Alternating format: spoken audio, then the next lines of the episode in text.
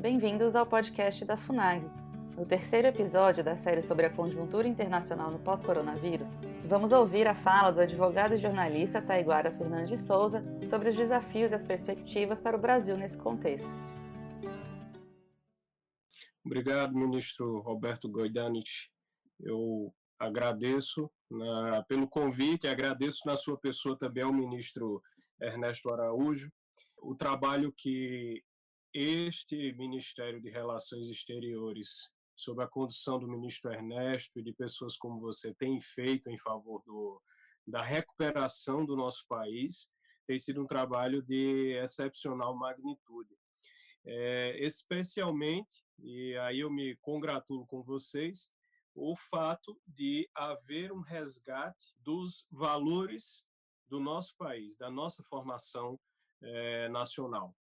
Eu agradeço e também dou minha, minha boa noite para o Evandro, amigo Evandro, que fez a sua primeira intervenção aqui, já palestramos uma vez juntos, e é o professor Leonardo Coutinho, que acompanhava até esse momento pela, pela internet com muito interesse e agora também temos a oportunidade de palestrar pela primeira vez juntos.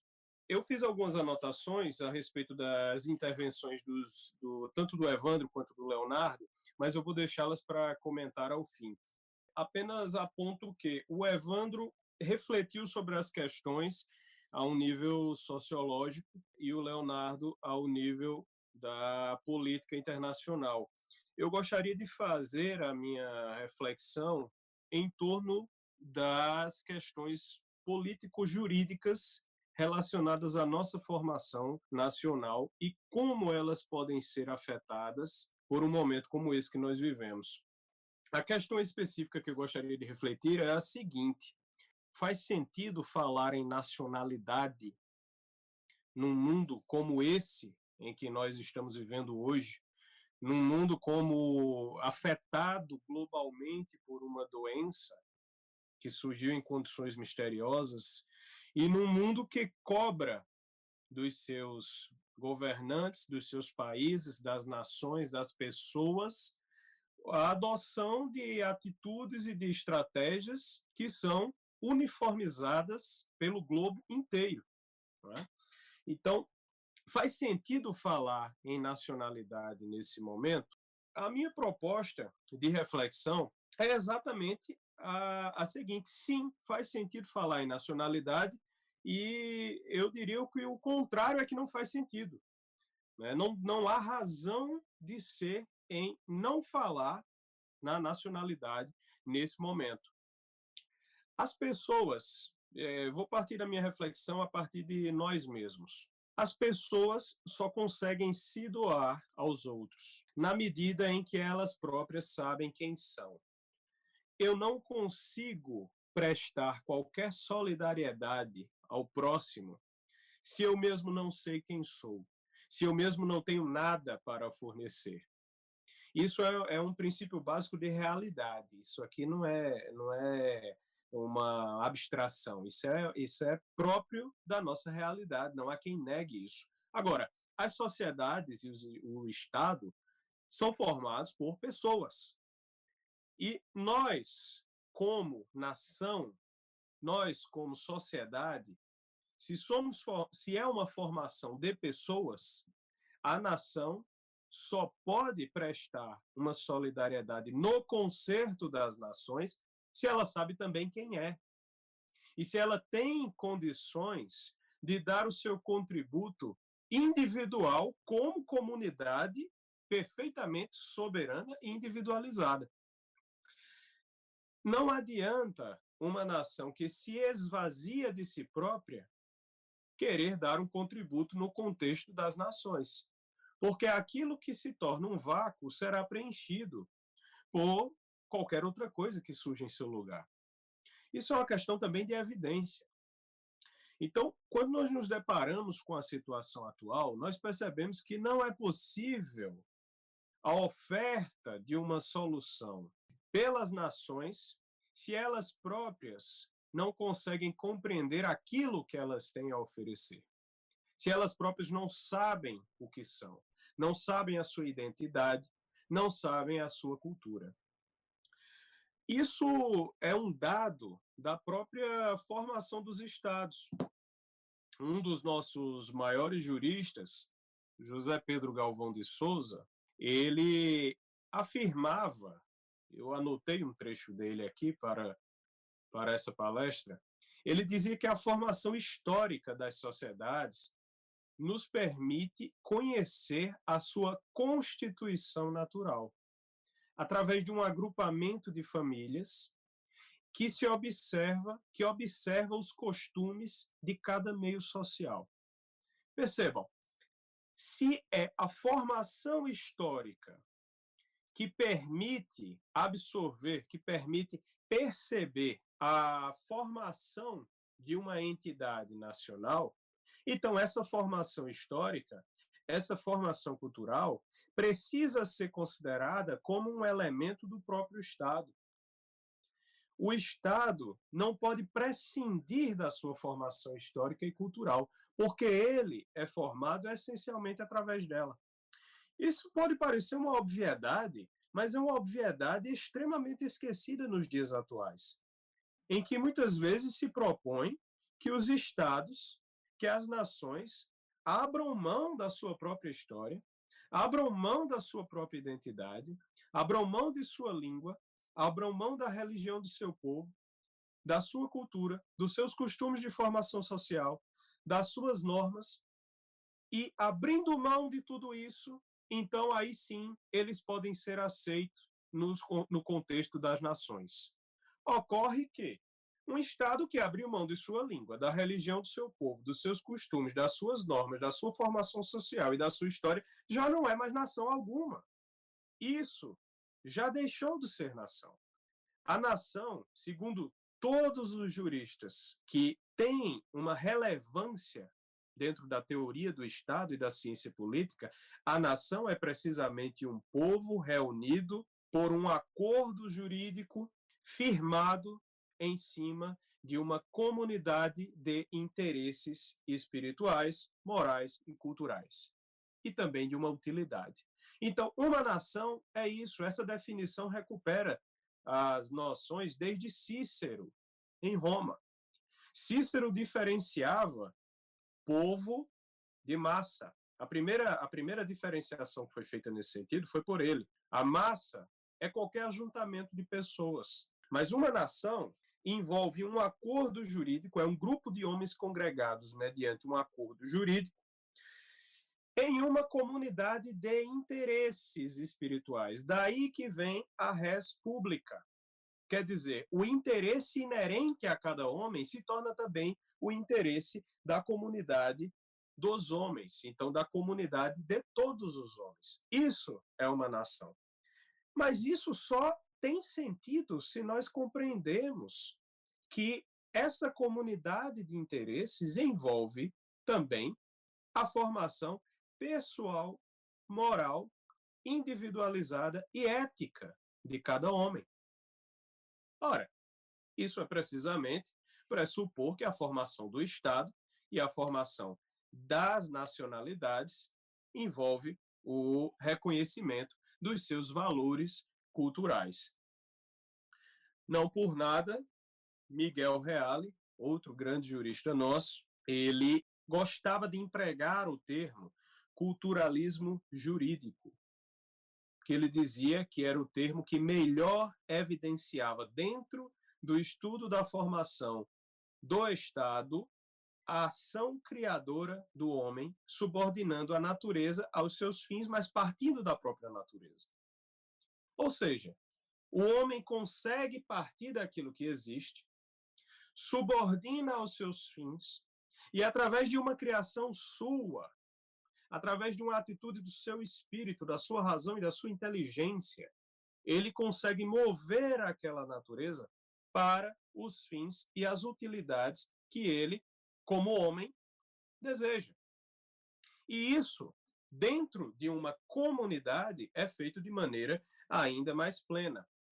Miguel Reale dizia que até agora não se conseguiu provar a passagem dos fatos para as normas de organização social, ou seja, para o direito, sem a interferência criadora do espírito humano, sem a interferência criadora da inteligência humana que, observando a realidade, consegue perceber esses valores, aquele, aquele conjunto de noções éticas, morais e culturais que todos nós temos e que dirigem ao nosso próprio senso de identidade. É através deles que nós sabemos que somos e quem somos, e onde estamos e para onde vamos. Ou pelo menos pensamos sobre para onde vamos. O sociólogo Gilberto Freire, num livro, numa conferência que pronunciou no Gabinete Português de Leitura, em 1940, durante a Segunda Guerra Mundial.